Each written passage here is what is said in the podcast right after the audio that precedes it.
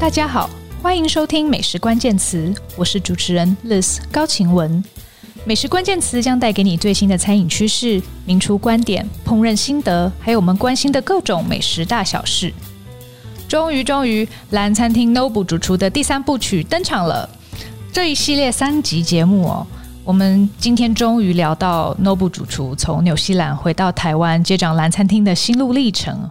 他阔别台湾八年，再度回到台湾的餐饮业工作，有什么感觉？他又如何形塑自己的烹饪风格呢？他又为什么觉得，如果想在 Fine Dining 餐厅工作，你必须能够吃苦？来听听 Noble 主厨三部曲的完结篇喽！我们要继续来跟 Noble 主厨聊聊他回来台湾之后在蓝餐厅工作的过程哦。那 Noble 主厨他是在去年二零一九年十一月啊呃接掌蓝蓝餐厅哦。嗯、那你当时一进入蓝餐厅的感觉是什么？你觉得你可以怎么样，呃，让这个地方有你的风格？其实我那时候回来蓝餐厅的时候，就像一张白纸，嗯，因为我到任的时候已经没有主厨了，是。那呃，其实大家都很清楚他们应该要做什么，厨房还是照常在运作，是，还是非常的干净，是，最后还是。厂商都还是会来，是，就是他已经有一个非常完善的系统。OK，我几乎不用去再重建什么样的呃系统或者是。训练，重新训练人。是，那，唯一需要就是必须要快速的帮这个餐厅呃带来一个新的 menu。OK，呃，一些呃灵魂，嗯嗯，然后厨房的各大家厨师也是都在。等着就是要看我可以做出什么样的料理。嗯，大家也是非常希望，就是有人可以给他们带来新的刺激。嗯，所以这是我一开始来的第一天，我的感受是这样子。嗯，对，所以呃，很快的我就开始着手，就是在试菜上面，所以花了大概一个月时间把这个 menu 做出来。OK，然后呃，但第一张 menu 我做的比较保守一点。OK，比较多台湾人喜欢的元素。跟用餐的方式在里面。你刚刚讲到，其实，在上一集的最后哦，你讲到说，你决定回来台湾之前，你已经在想台湾人喜欢吃什么。嗯，那你觉得台湾人喜欢吃什么？其实我觉得台湾人吃的很广，因为你走在路上，到处都是不同的美食，不管是呃中国的也好，日本、韩国牛排馆，台湾人吃的非常的广，非常的多。嗯，那但是台湾人吃东西有个癖好，嗯。癖好，嗯，就是一直以来都不变，就是台湾人超爱吃火锅。哦，确实，春夏秋冬都在吃。对对对，我个人是不解，但是 因为我很怕烫，所以我很怕吃火锅。但我身为一个台湾人，我觉得吃火锅很疗愈，哎，疗愈，对对对。然后就是你知道，同时可以吃到肉跟菜，对，然后喝汤很舒服，对对对。对，然后就又会觉得简单，但是又可以澎湃。没错，没错，没错。所以就像你讲，台湾人喜欢喝汤，嗯嗯。所以我在我的三个 amuse-bouche 里面，我就放了一个小杯的汤，嗯，这样子。那嗯，一开始我想要做三个 amuse-bouche，也是觉得无三不成礼。嗯，我刚回来，我希望让大家认识我，嗯。所以做三个 amuse-bouche，嗯，就是这是我的诚意，嗯。那我们的 menu 的价钱也调降，嗯。原本是多少钱我忘了，但是我记得是不便宜。呃呃，不是不便宜，应该这样讲。原本的呃菜色也比较复杂，是稍微简化过了。是那呃，把它反映到呃我们的价格价格上面这样子。那呃，主菜也是一贯以来蓝的风格，就是主菜是可以让客人选的。嗯，我觉得这也是很棒。嗯，就是你你你可以来，你可以带你女朋友的父母来，你不用担心说不吃这个不吃那个。嗯嗯嗯嗯。对，那呃，台湾人很懂吃海鲜，嗯，台湾海鲜就是呃四面环海嘛，所以都非常的非常的新鲜，种类也非常的多，嗯。那我之前在纽西兰，我这样讲可能大家不相信，但纽西兰是没有螃蟹跟虾子啊，真的哦，震惊！纽西兰是四面环海，但是那个海的那个水温太低了，嗯，所以螃蟹跟虾是没有办法在那边生存，干贝也是很小颗。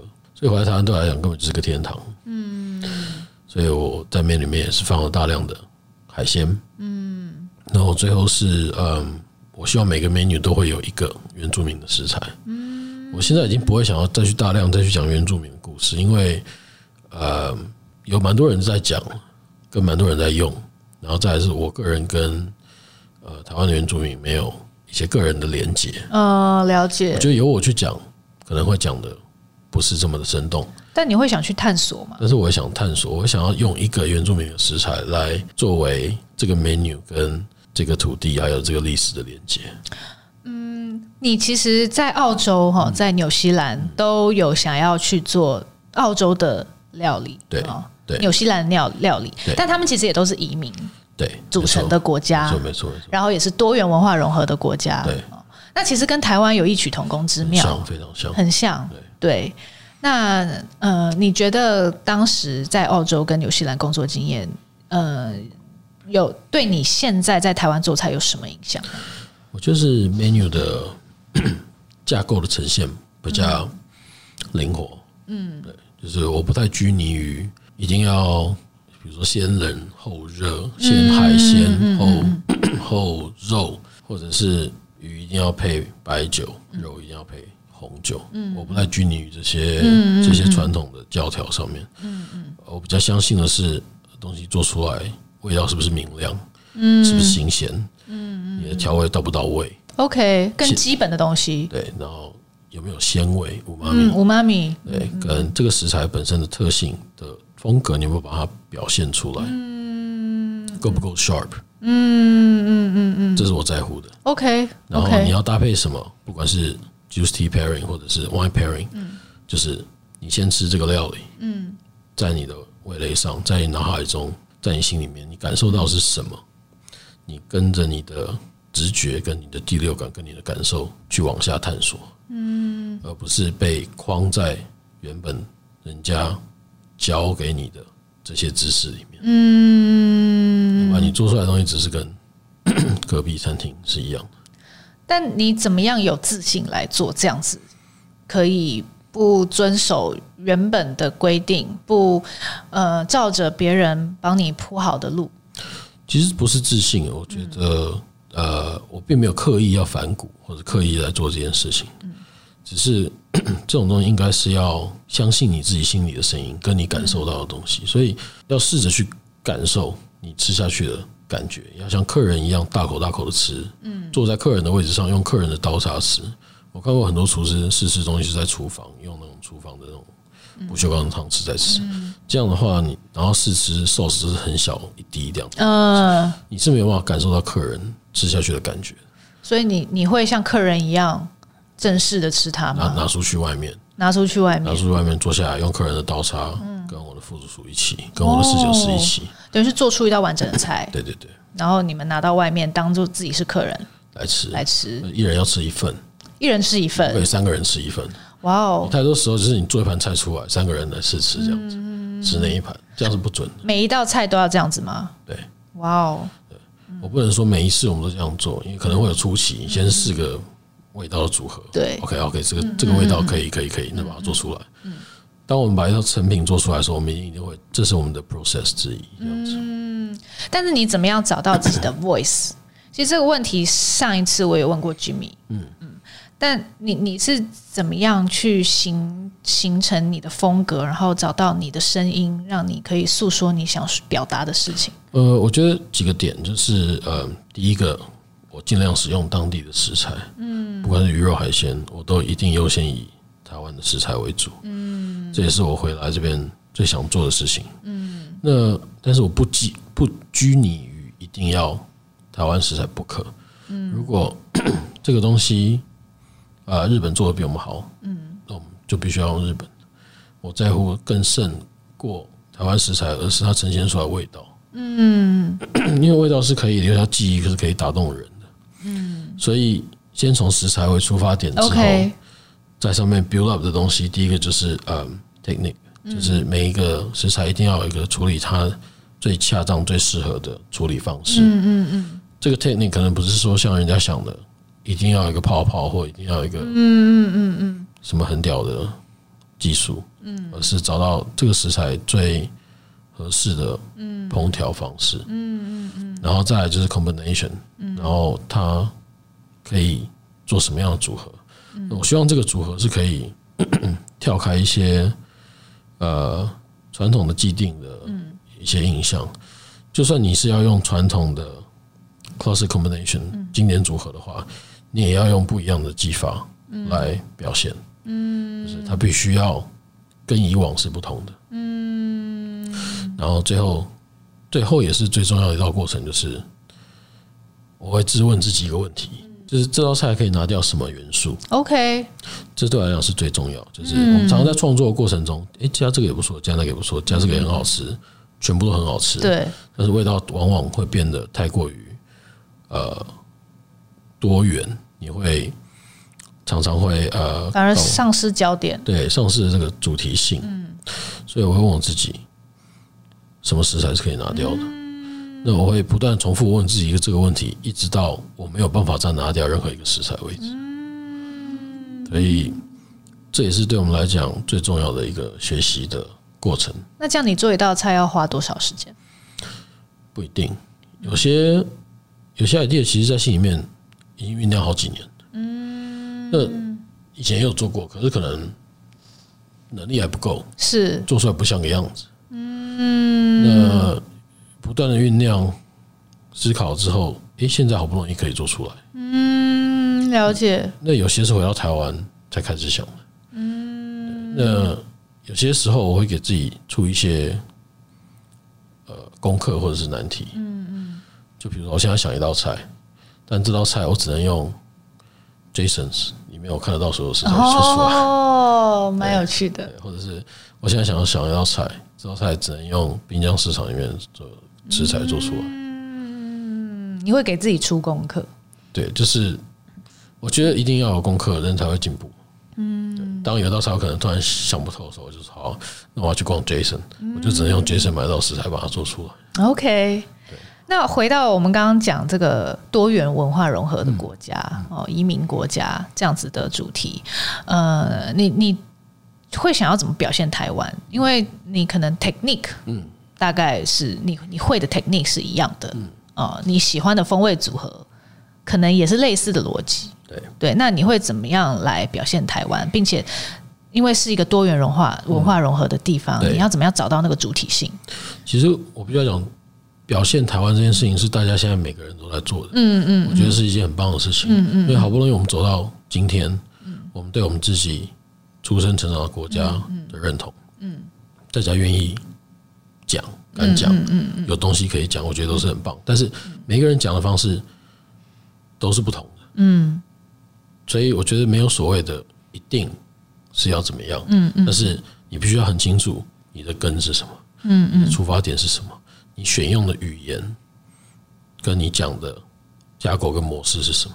以我来讲的话，我学的是法国料理，嗯嗯。我的根就是法国菜，OK。我的 menu 的架构永远都是法国菜的架构，OK。我会去跟动它，嗯嗯，我不会想在我的套餐里面中间来一碗饭，嗯，或者是送来个馒头，我觉得那是偏离我所做的法国料理的框架，嗯，我一定是用法国菜的架构来做我的一盘料理的组成，它可能会有很多不一样的味道，嗯，可能会有几滴。酱油的味道在后面，可能会有昆布在后面，嗯嗯嗯，可能现在有皮蛋嘛，嗯嗯嗯嗯，但是我 我选择运用这些食材，嗯，并不代表它就是不是法国料理，是。因为这一道菜的组成，它有主体，嗯嗯，它有辅助它的增加它的口感的 sauce，对，它有跟它对比的配菜，嗯，层层叠叠上去，这也是法国料理想要表达的，是东西，是。所以太多人在 看食材的时候看到的是国籍，嗯嗯，nationality。但是我觉得对我个人来讲，看食材的时候要抽离这种想法。嗯，为什么皮蛋就是中式的？我觉得这样是不对的。皮蛋它是一个食材。嗯，所以你一直想要去无存菁嘛？嗯，算是吧。就是我我我我也在还 还在学习怎么表达的一个过程。嗯，所以有时候还是会。词不达意，但是，呃，对我来讲，一定要去试着去诉说。嗯，我有我有练习的话，我会说的更好。我大概已经可以看到你的菜是有这个表现你这样的理念哦，而且你其实是很想要表达 essence，就是一个精华，不论是你刚刚讲说你做一道菜，最后你会看有什么元素可以拿掉啊、嗯，或者是说你觉得食材就是食材，对。啊、呃，不要附加太多其他的，比如说是国籍了也好啊，对，还还是还是说这个它有太多被附加的意义，没错，没错。那但是你的厨艺的修业之路其实是非常的曲折的，嗯。呃，你没有上过厨艺学校，没有，哦，然后你有非常多不同的工作经验，嗯，哦，你是这样子慢慢一点一滴累积起来，你现在的的厨艺的技术，还有你对于这个食物的理解，哦，那你有没有什么方法可以分享给年轻的朋友们，也想要从事厨师这一行的？就是说。可能现在很多人他就是直接去念一个厨艺学校了哦，然后可能就去实习哦。那也许再去几个餐厅工作过，甚至有的人可能就是去一两个餐厅工作过，然后就自己出来开店。嗯嗯嗯。那但是你是一路摸索过来的，那这种过程中你怎么样去累积你的这个厨艺的这一套工具？哦，你的知识，你的这个算是你的资料库，你的工具，你怎么样累积它？有没有什么学习的方法？其实我觉得，我我小时候开始做菜的时候是没有智慧型手机的时候，嗯，所以如果我想要得到什么样的知识的话，我就要存钱，然后去买书，嗯，所以我以前就是会去买书，要不然就是去图书馆借书，我就不还，嗯，这这是不好的，不要学我。嗯，但是我想讲的是，呃，一本 cookbook 现在在台湾大概是可能一千多两千吧，嗯，我觉得是超便宜。为什么？因为一个 chef 一个主厨，甚至是多个 chef，他的职业生涯的结晶放在这本书里面，嗯，拍了照片给你看，嗯，recipe 写给你，嗯，拼在一起卖了一个一千块，我觉得是超级便宜，超级划算，所以我会觉得，嗯。阅读是绝对是必要，OK，因为阅读可以帮助你了解一个厨师做菜的脉络、他的逻辑、他的风格，他这道菜跟这道菜跟这道菜中间的连接是什么？他在这个季节他会选用哪些食材做什么样的组合？嗯，这个跟你看 Instagram 看看你去 follow 一个 chef 的 account，或者是你去 follow 什么 chef's talk 还是什么这种综合是不一样的，是等于说。食谱是或者一个厨师的著作，是他帮你整理好的，对，那是有系统的知识，没错没错。但是你去看他的脸书啦、IG 啦，哦，或是可能看网络上的影片啦，他吸收的资讯是比较破碎的。对，然后你可能会一次看很多人的，所以你没有办法很完整的去了解到他的风格是什么。那我我比较有幸是生活在这两个时代的夹缝，嗯嗯嗯。如果以智慧型手机来做一个分水岭的话。在这之前，我是呃，算是还在学习的学徒的阶段嘛，对，所以我我的薪水都拿去买书，要去买我崇拜的这些 chef 的书，对，我不凶啊，阿兰杜卡斯啊，都是一些大师嘛。那那时候薪水很少，所以买那本书就宝贝兮兮的把它从第一页看到最后一页，嗯嗯，看他的图片啊，看它马铃薯切多厚啊，嗯嗯，这些东西。那在这个过程当中，我也会去领略到。在那个年代、那个时代，每一个主厨都有很强烈的个人风格。嗯，你看到他的料理，你知道这是火不熊的料理。OK，这是拖拉锅的料理，这是杜卡斯的料理。是跟现在比较不一样。我觉得现在可能是因为智慧型手机的关系、全球化的影响，你在厨师料理的摆盘上，我觉得如果你把 A 餐厅的菜拿拿出来放在 C 餐厅，然后把 B 餐厅移去 A 餐厅，你你你会觉得。分不出来吗？分不出来，真的？你觉得都可以？现在的厨师反而没有以前那么有个人风格吗？呃，并不是全部。OK，对，我并不是全部，我讲的是大部分。嗯嗯嗯，大部分。嗯嗯，所以我觉得去呃培养个人风格这件事情，对于一个厨师的养成是非常非常重要。嗯嗯嗯嗯嗯嗯，因为当你的菜。可以被人家拿起来放在别的餐厅的时候，我觉得，那你可能就还没有办法可以感动到你的客人。那你觉得你现在有形成个人风格吗？我觉得还没有完全，还没完全，还没有完全，我还在这条路上。对，因为嗯，我我现在回来台湾，我才开始有百分之百的自由，嗯，可以做这件事情，嗯嗯，百分之百的自由可以呃设计这个 menu 每一道菜。那当你有很多的自由的时候，你必须要很小心，嗯，要不然你的菜可能就会呃不够集中，嗯，那你的理念没有办法传递，嗯，所以那个力量的集中是很重要的。那我在纽西兰的时候讲用的是百分之百纽西兰的食材，嗯，那我在澳洲的时候讲的是澳洲原住民跟这块土地移民的故事，是。都是别人的故事，是，所以我才回来第一年是。还在牙牙学语。你还在学着怎么说自己的故事？对对，嗯，但是到目前为止，我觉得客人给我的反馈也好，嗯，我自己检视我自己的东西也好，呃，大部分东西都是我喜欢的，我觉得舒服的样子来呈现。嗯嗯嗯嗯，我觉得是在我现在这个阶段做出这样的东西，我是非常有呃自信。嗯嗯，好吃的料理。嗯嗯嗯嗯，也让客人觉得温暖，觉得好吃。这对我来讲是最重要、最重要的事情。那你阔别台湾多年哦，你离开台湾八年，又回来工作，你觉得目前台湾的餐饮市场啊，你面对的客人有什么不一样？我非常不一样。我记得我刚刚离开台湾的时候，牛排馆疯狂的开，嗯，连宝爱厅跟托斯卡纳变牛排馆的时候，我就我就失望了。嗯嗯嗯，呃，所以。那时候我就觉得，那就离开，看看，去外面学一下不一样的东西好。是，我不是说我讨厌牛排，我超喜欢吃牛排。嗯哼，我休假的时候我就吃牛排，但是我觉得当大家都在做的时候，就可能不是很好。嗯，大家还是要有自己的不一样，餐厅要有不一样的风格跟灵魂这样子。所以，但我这次回来之后，发现客人懂得更多。他们想要懂得更多，他们渴望你可以给他们刺激，给他们新的东西去挑战他们，嗯，带给他们不一样的体验，嗯，你觉得客人变得更有冒险心了？对，更 ambitious 一点，没错，他们可能有时候还是害怕受伤，但是至少他们愿意去尝试，他们更愿意花钱去好的餐厅吃饭，嗯，更愿意喝酒。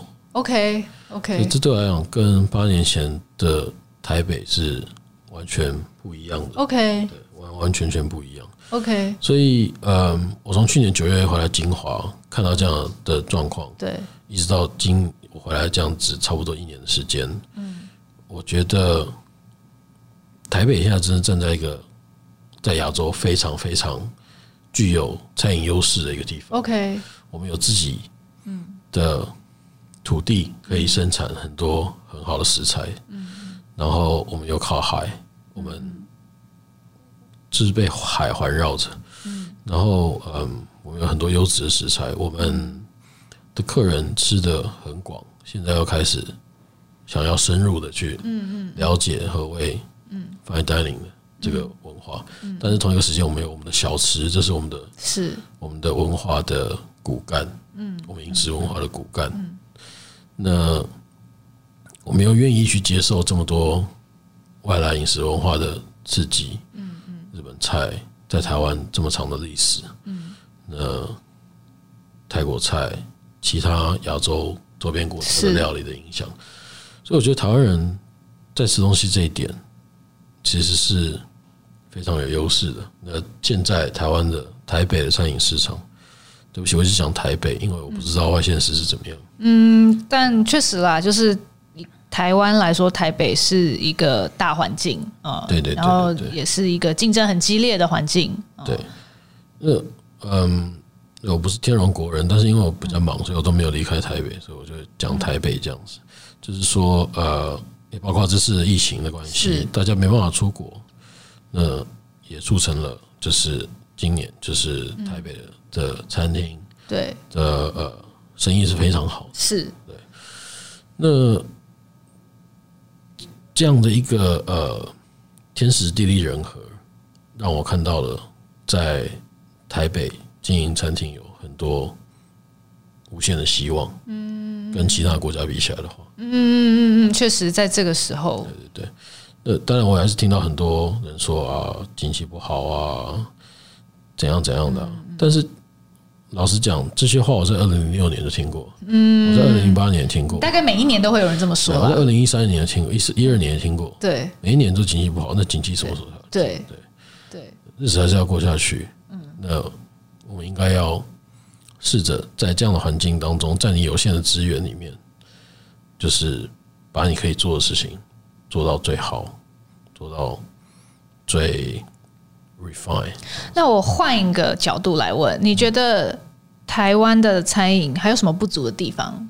尤其是你在国外工作这么久回来之后，你觉得跟国外比，台湾还有什么可以改进的？改进，我觉得 改进，我觉得不敢讲，因为每个地方的国情稍稍不同。嗯，所以有些地方我们觉得国外做的很好，但是台湾比他们好的地方也很多。嗯哼，嗯哼，对，所以。我不觉得是改进，但是我觉得如果硬要说的话，我觉得是呃，我觉得是在教育上可以对餐饮从业人员的训练再更扎实一点。因为我觉得台湾的客人现在是渴望得到更不一样的料理、更好吃的料理、更棒的服务、更棒的、更有趣的酒。但是我觉得。我们在提供这些东西上面，好像有点后继无力的感觉。哦，你觉得人才不够多吗？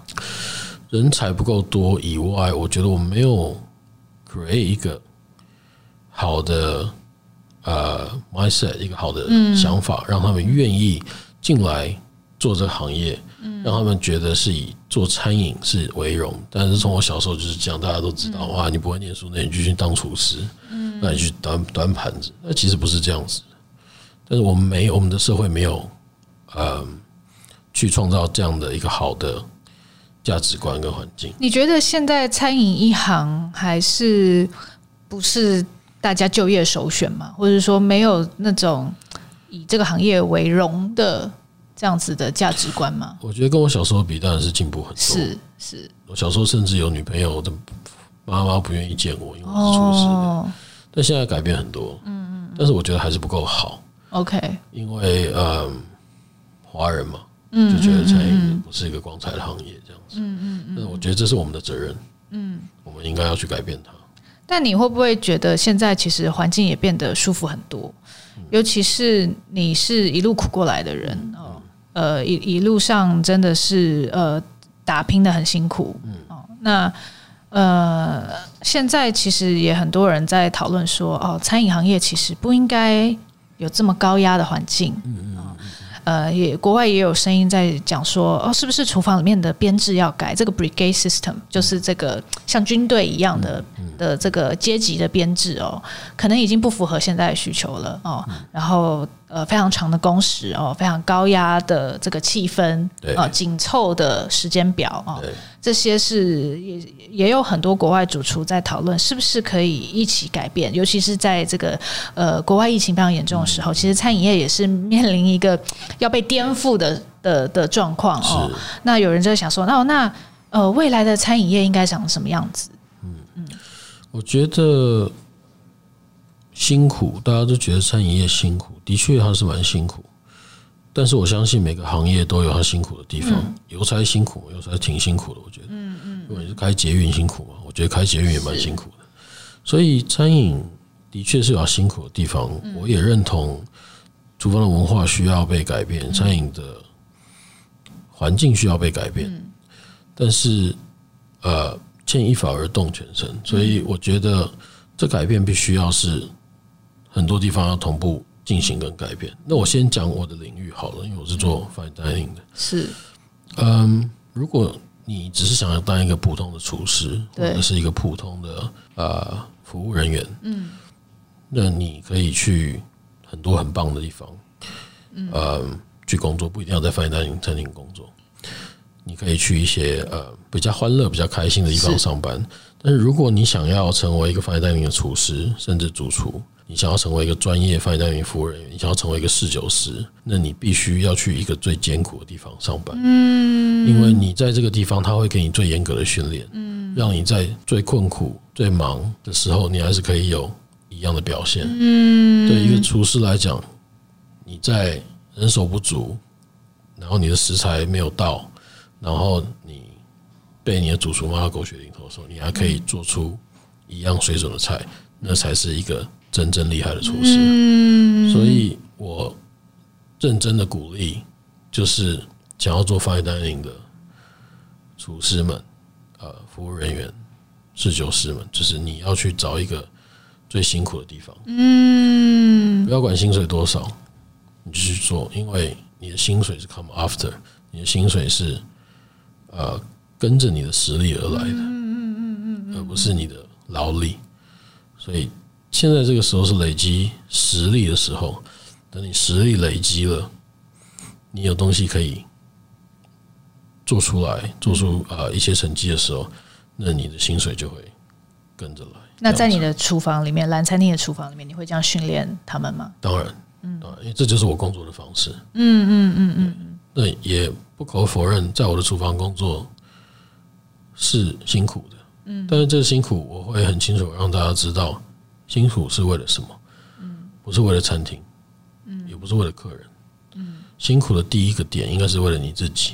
为了你的未来，为了你，为了你的职业生涯，为了让你明天可以变成比今天更好的厨师，嗯嗯嗯，明天做出来的料一定是比今天更好的，嗯，而辛苦，嗯，这是这是永远放在第一位的。具体来说，你会在厨房怎么样训练新进的厨师？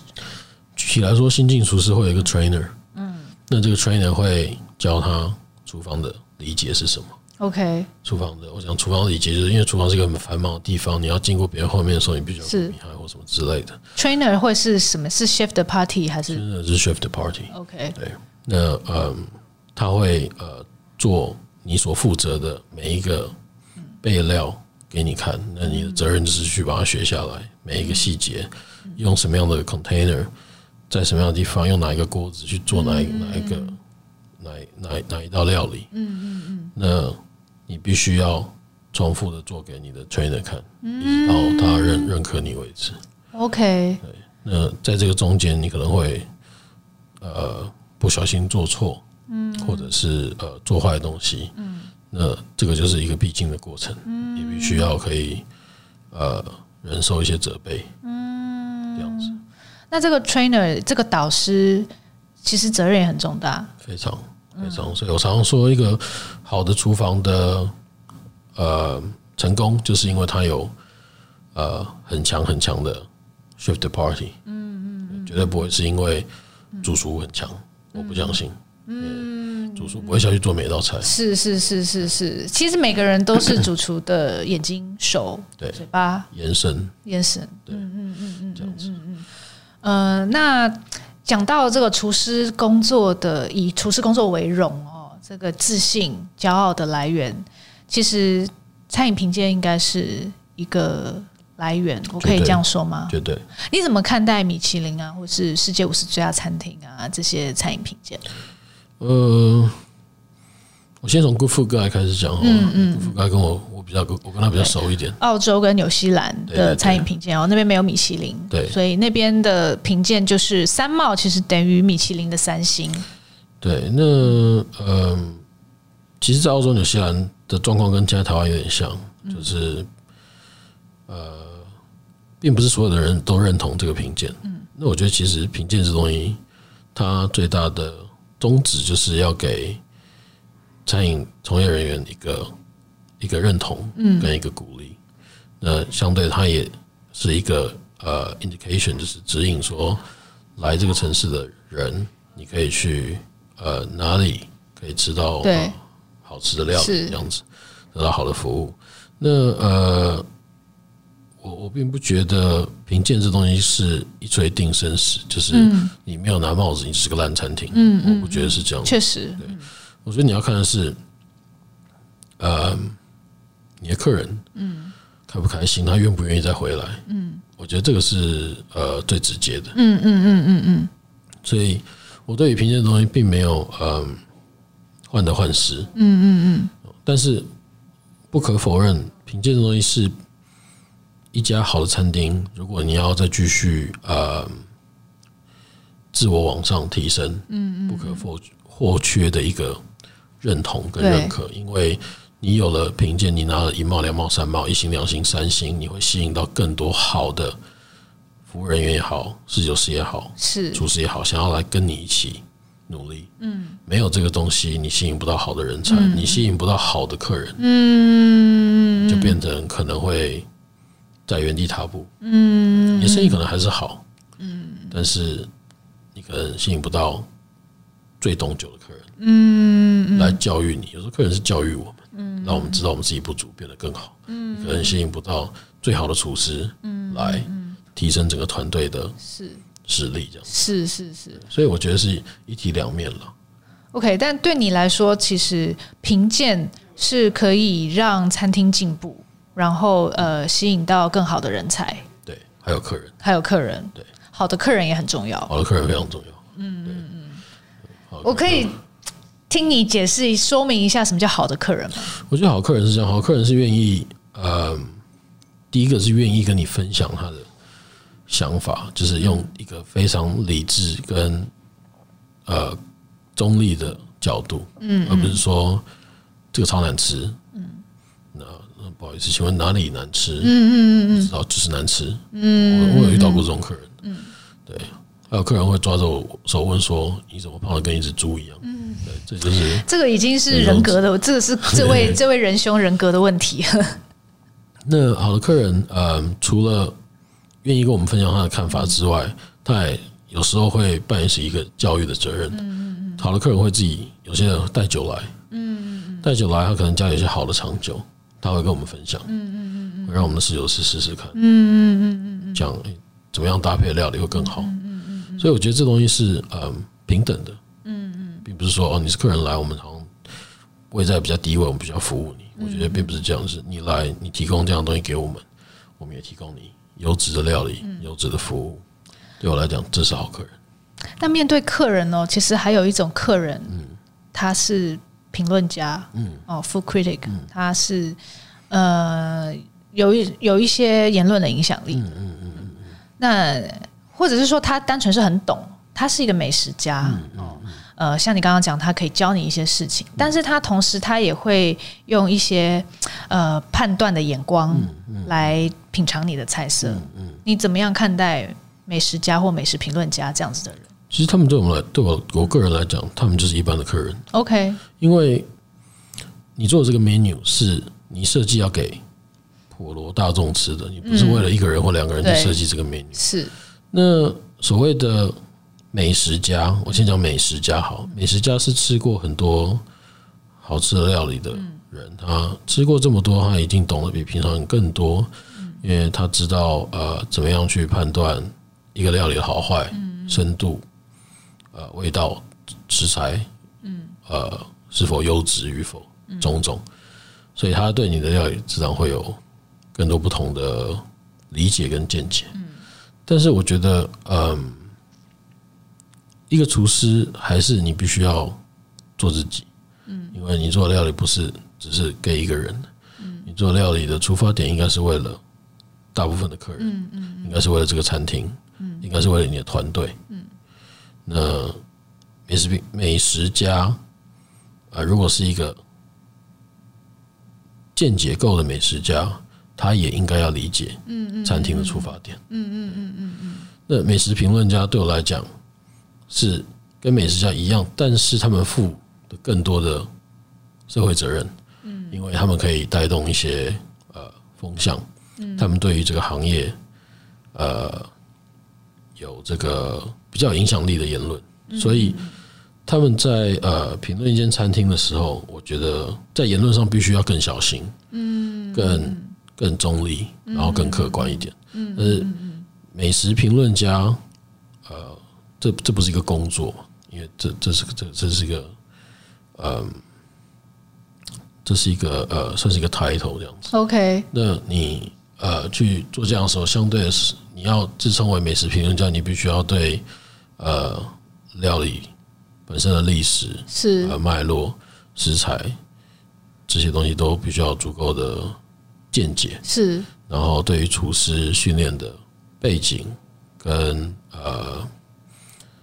他的这个厨艺的养成，都必须要足够的了解，你才可以去做评论。嗯嗯，所以通常我对于所谓的美食评论家的期许会高过于一般的所谓的 foodie。嗯嗯嗯，他们讲出来的东西必须要是有深度的，嗯，必须要是呃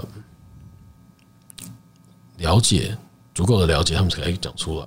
这也是厨师们哦，在业界对于美食评论家的认知吗？我相信是啊，嗯，对。那我相信，呃，不管是美食家也好，评论家也好，厨师也好，餐厅也好，呃，在这样的一个圈圈里面，大家都是一个共生的生态。嗯，呃，如果没有餐厅的话，那我相信美食家跟评论家也不会存在。嗯，所以很多时候，呃，这个共生的生态是非常的。呃，微妙的。是，对，是，对，那呃，中间当然还有很多很多的呃 connection，嗯，跟这些东西是呃比较深层、比较复杂的部分，嗯嗯嗯，但这些东西都是必要的存在，都是很重要的存在，对于餐厅跟厨师的本身。我觉得你用“共生”这个词还蛮精确的，就是蛮传神去形容这个关系。那但是在这个共生的生态里面呢？还有一件事情是，我觉得蛮蛮对于这个生态有蛮重大的影响，就是社群媒体哦，对，social media。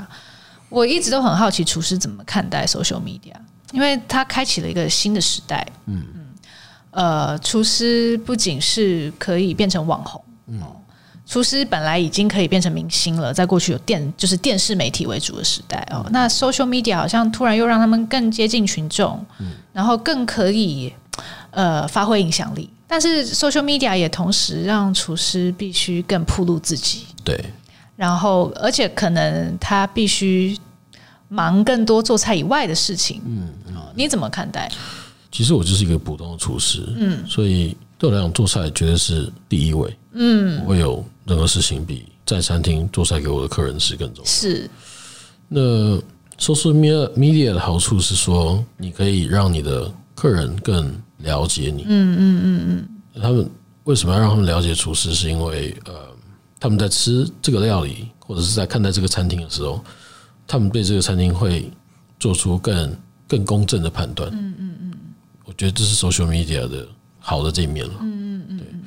那呃，我发现很多厨师是花了很多时间在经营这个 social media。我我我不能说好或不好，嗯，但是对我个人而言，我是比较老派的。嗯。你也还是有多多少少有在用吧？有，我有用，但是没有特别积极的想要。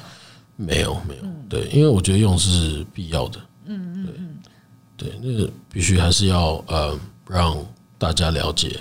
嗯嗯嗯嗯，你是在做什么这样？但就跟一般人一样，这样就是跟我们每个人使用 social media 的的情境是一样，是一样的，对我来讲是一样的。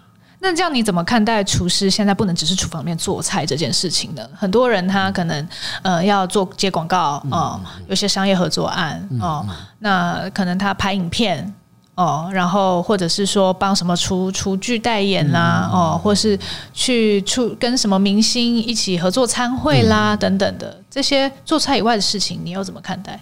我觉得都是好事情，嗯，因为这代表他们的团队是非常实力非常的坚强，嗯。所以主厨可以去做更多呃帮助呃推销这个餐厅推广餐饮的事情。嗯，那呃有些厨有些厨房没有办法让厨师这样做，是因为可能编制比较小，是每天在那边。是有些编制比较大，那可以做到。我觉得这这些都是好事情。所以回过头来，其实餐厅从来就不是主厨一个人的嘛，厨房团队从来不是，从来不是。其实你是要培养一个团队，大家一起。完成每天的工作，没错。然后，并且他们可以成为你的支援。对，呃，我我我是觉得现在大家都把主厨看得太太重了。那我觉得还是要放一些 focus 在现场工作的人身上，因为其实我我讲老实话，我在餐厅是最没用的那个人，就是我我我东西是做最少的。嗯嗯。我既不占 section，对，我也不做菜。嗯。那呃，我就是出一张嘴，嗯，就监视这样。但是呃，我有很多的。呃，厨师们，包括我的副主厨，包括我的领班厨师，是每天每天在那边坚守他们的岗位，亲手做每道菜，亲手去清洗每一颗蔬菜，去处理这些东西。嗯嗯嗯嗯，这这功劳应该是要回归到身上。是他每一个真的在实际用手工作的人。对，那我的工作其实比较像是一个呃 leader，就像在船上工作的这个 captain 一样。是，我说 OK，这季面我们要走这个方向，我想要用这个食材，这个食材，这个食材。那谁谁谁，你去帮我做 research？谁谁谁，你去帮我做 testing？嗯谁谁谁，你去帮我算成本？这样子。所以你做的更多是管理的工作，比较多管理的工作，或者是。呃，就是呃，控制这个这个呃品质这样子。嗯嗯嗯。但你要怎么样从一个必须听命令、使实际用手做事的人，变成一个可以靠一张嘴的管理人呢？那、嗯、就是你在做的时候，必须要有呃，你必须要在一个很高标准的环境，嗯，去训练。所以你你在做的每一个东西、每一个动作，你做的每一个 movement。你都要可以被比你标准更高的人，嗯，就是去批评，嗯，去训练你，去去拉你到跟他们一样的水平，嗯，那你到等到当你来发号施令，或者是当你来维持一个厨房运作跟管理的时候，你会了解什么叫做最高的标准，嗯，那打比方，我可能在某些好的 fine dining 餐厅工作过。蛮长一段时间，是，所以这东西自然而然就变成我的标准。嗯，那嗯，当我在管理一个厨房或一间餐厅的时候，呃，通常我就是无所不用其极去要求我的同仁。OK，在最不忙的时候，就是要做到超越你自己的水准，要逼他们到极限。对，尤其是在不忙的时候。OK，因为这样，如果你在不忙的时候，你可以不断就是超越自己的极限的话。当你忙起来的时候，你的水准不会差差太多。嗯，可以举一个例子吗？举个例子吗？比如说，嗯，几个月前我用了这个纽西兰的羊叫 Temana，嗯，那一一排的这个羊排大概有八只骨头，所以你不可能每一只切出来它的厚度跟它的呃表面都是平行的。嗯，但是我的要求是切出来每一每一个厚度跟表面都必须要是平行的。所以厨师必须要去克服，他要修掉中间哪几只骨头，去维持它的肉的厚度。然后修出来肉是不可以是倾斜的。嗯，只要上盘这个东西是倾斜的，嗯，那就是重重来一份哦，这样子。所以有浪费掉很多羊排吗？不少，不少。对，那还有我们有个牛肉派，嗯嗯嗯，可能一开始做人不熟，嗯。鸭肝会跑到牛肉的下面哦，可是你在烤的时候你不知道，对，你切下去你才知道哦，是鸭肝怎么跑到下面？那这时候就不行，嗯，就重来一个，嗯，切下去的时候左右大小不平均，一样，嗯，是斜的，对，切面变斜的，哦，所以也是反复的练习，反复的练习，反复反复。那当有这样的状况发生的时候，就是让所有人知道，嗯，这东西是怎么发生的，嗯嗯，正确的应该是怎么样。嗯、呃，但回到刚刚讲到说，现在很多人把焦点放在主厨身上，嗯，呃，然后也有很多所谓的名厨这样子，嗯嗯嗯。那名厨这样子的人物，一直是我很感兴趣，我很想要去探讨为什么会诞生名厨。嗯，哦，你自己对于名厨有什么想法？你觉得名厨是什么样的人？或者是你还有你对于这个 title 有什么感觉？什么感觉？我觉得名厨。但每个时代都有属于这个时代的名厨。嗯，那对我个人而言，名厨必须要是呃一个可以开山立派的人。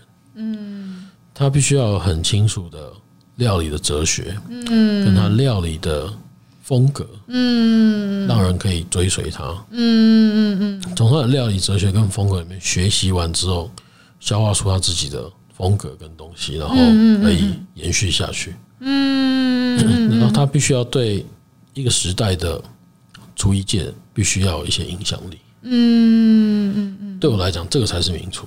嗯，比如说像以前的 Bocuse，嗯嗯嗯，Mr. Robuchon，嗯嗯嗯，Ducasse、阿兰帕萨，是。这些人才是名厨。是。对，那我觉得你对名厨看法蛮正面的，因为也有的厨师听到我问这个问题，就马上说：“哦，我不是名厨。”我不我从来没有想过要当名厨，嗯，或是觉得就是名厨反而是一种负面的形象，嗯嗯，对，那呃，我不知道，也许是可能很多人会觉得啊，厨师一旦变得有名，就不在厨房做菜了哦，然后飞来飞去哦，那好像会觉得有点不太脚踏实地。嗯嗯嗯。那我不知道你自己对于如果有人称你为名厨，你会你会有什么反应？嗯，其实名厨就是应该像我刚刚讲的那些人那样子。那如果要以那个标准来看我自己的话，我当然不是。但你会想要达到那样子的地位吗？呃，其实这东西不知道。